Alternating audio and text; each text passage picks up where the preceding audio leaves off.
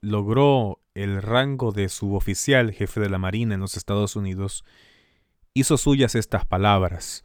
Nunca olvides de dónde has venido.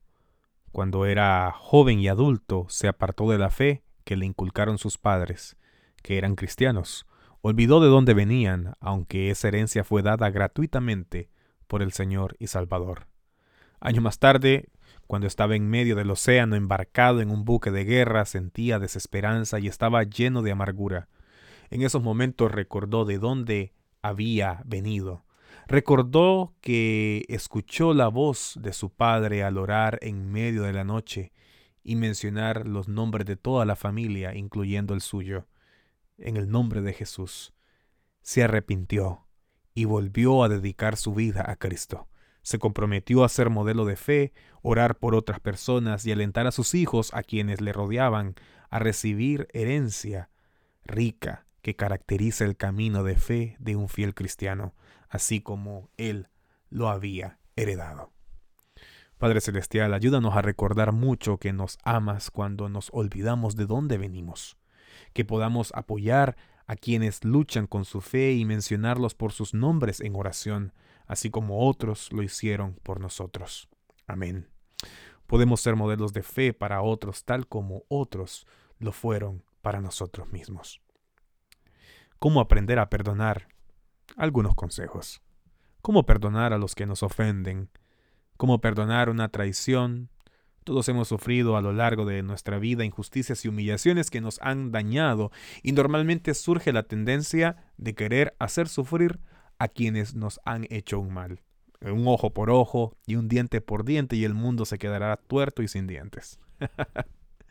sin embargo, debemos entender y tener presente que esta ley actúa como un boomerang, causándonos un gran mal a nosotros mismos también.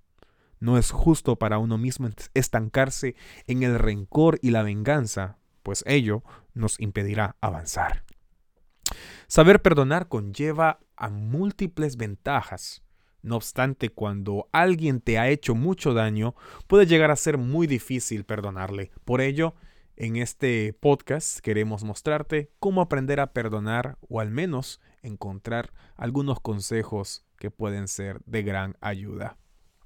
Para poder aprender a perdonar, en primer lugar debemos definir el significado del perdón. ¿A qué nos referimos cuando le decimos a alguien te perdono? Y los beneficios del perdón.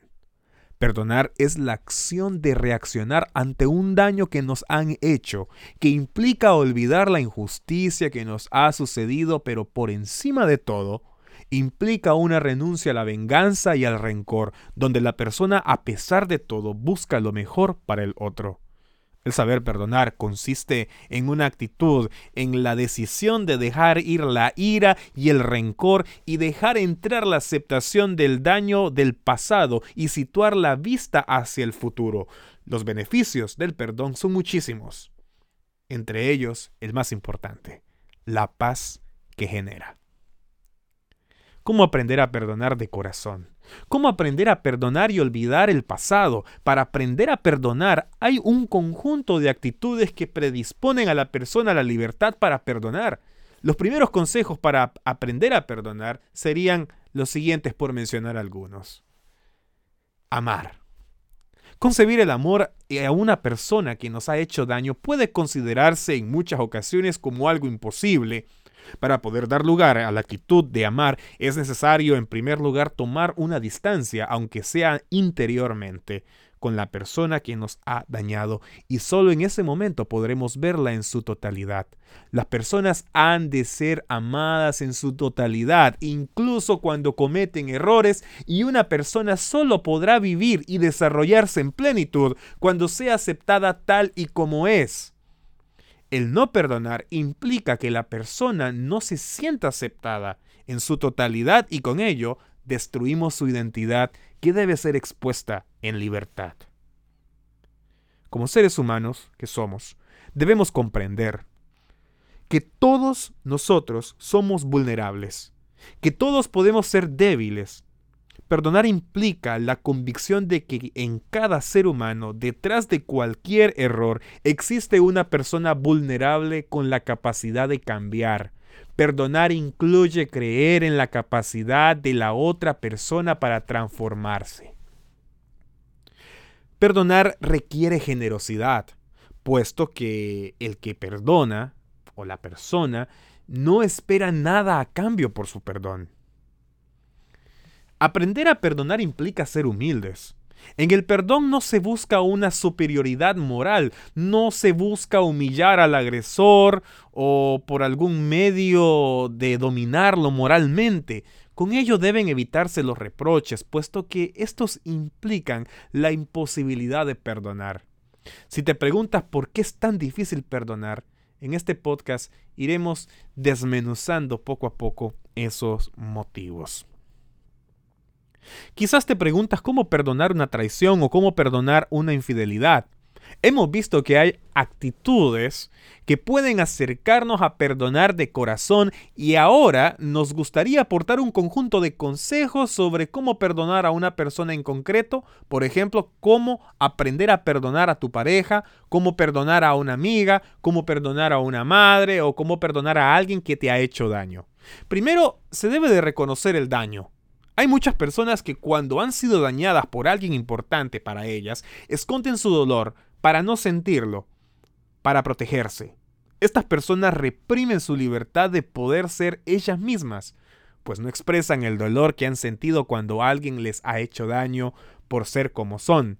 Debemos comprender que es normal, que cuando alguien nos daña, nos duele, nos lastima emocionalmente, y solamente el acto de afrontar el sufrimiento de frente podrá llevarnos a estar bien con nosotros mismos. Deshacernos del resentimiento es vital. El resentimiento da lugar a la necesidad de venganza y la venganza causa que las heridas que nos han hecho se mantengan abiertas y si entramos en ese círculo vicioso de resentimiento y venganza, nuestras heridas no podrán sanarse y seguiremos manteniendo el malestar. Recordar el pasado creo que es una de las cosas más difíciles. Pensar que el tiempo curará nuestras heridas puede convertirse en nuestro gran mal. No porque una persona con el tiempo deje de llorar por un hecho y deje de evocarlo en su memoria de forma tan constante, querrá decir que ha perdonado. No podemos perpetuar el daño. Perdonar no implica hacer borrón y cuenta nueva, sino que exige reconocer la injusticia, hacerle frente y en la medida posible reparar el daño causado. Nuestra memoria no puede estar en paz si por mucho que haya pasado el tiempo, al recordar el suceso, nacen en nosotros sentimientos de rencor. Ver a la persona en su totalidad. El perdón es inconcebible si concebimos a la persona que nos ha dañado únicamente por esa acción.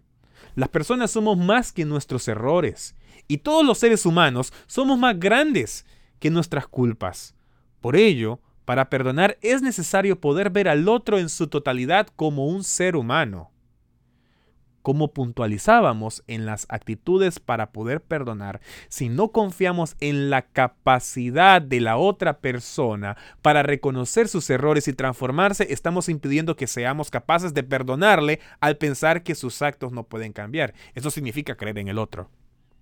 El arrepentimiento no es una condición, aunque sí que sea conveniente que el agresor muestre un arrepentimiento por los actos que nos han dañado para perdonar. No es necesaria la declaración de la culpa del otro, pues debemos reconocer que en las personas en muchas ocasiones, aún y obrar mal, pueden tener bloqueos o mecanismos de defensa que les impidan poder reconocer su culpa es necesario aprender a escuchar. En muchas ocasiones cuando alguien nos daña nos cerramos a nosotros mismos y, nos, y no, no, no, podemos abrirnos, no abrimos los ojos y el corazón hacia lo que en realidad se nos quiere decir. Para poder perdonar debemos conocer tanto los motivos y las razones de nuestro enfado como los argumentos del otro. Es importantísimo situarse en la otra persona y tal vez desde la comprensión del otro y la empatía podamos perdonarle. En este podcast iremos desarrollando aún más a profundidad la segunda parte en este programa para poder aprender a perdonar y poder llevar a cabo ese duelo hacia una libertad plena. Soy el pastor Joel Rodríguez de la Iglesia Metodista. Recuerda que no pretendo dar ningún tipo de pruebas eh, de, de soluciones mágicas. Simple y sencillamente pautas que nos ayuden a mejorar. En todo caso, si hay un problema muy fuerte, siempre te recomiendo que acudas a la asistencia de un profesional, en caso de un psicólogo, para tener una psicoterapia que es muy necesaria. Ya lo he dicho antes, no tienes que estar enfermo ni loco para asistir al psicólogo. Todos deberíamos de asistir al psicólogo, sin lugar a duda. Y hay opciones, muchas opciones. Que Dios te bendiga, cuídate, esto ha sido Gracia Liberadora, te esperamos siempre en nuestros espacios en Spotify, Anchor, Apple Podcasts y en Facebook y YouTube también. También síguenos en Instagram y eh, estamos muy contentos siempre de que nos des una apertura en tu hogar. Dios te bendiga, nos vemos, hasta pronto.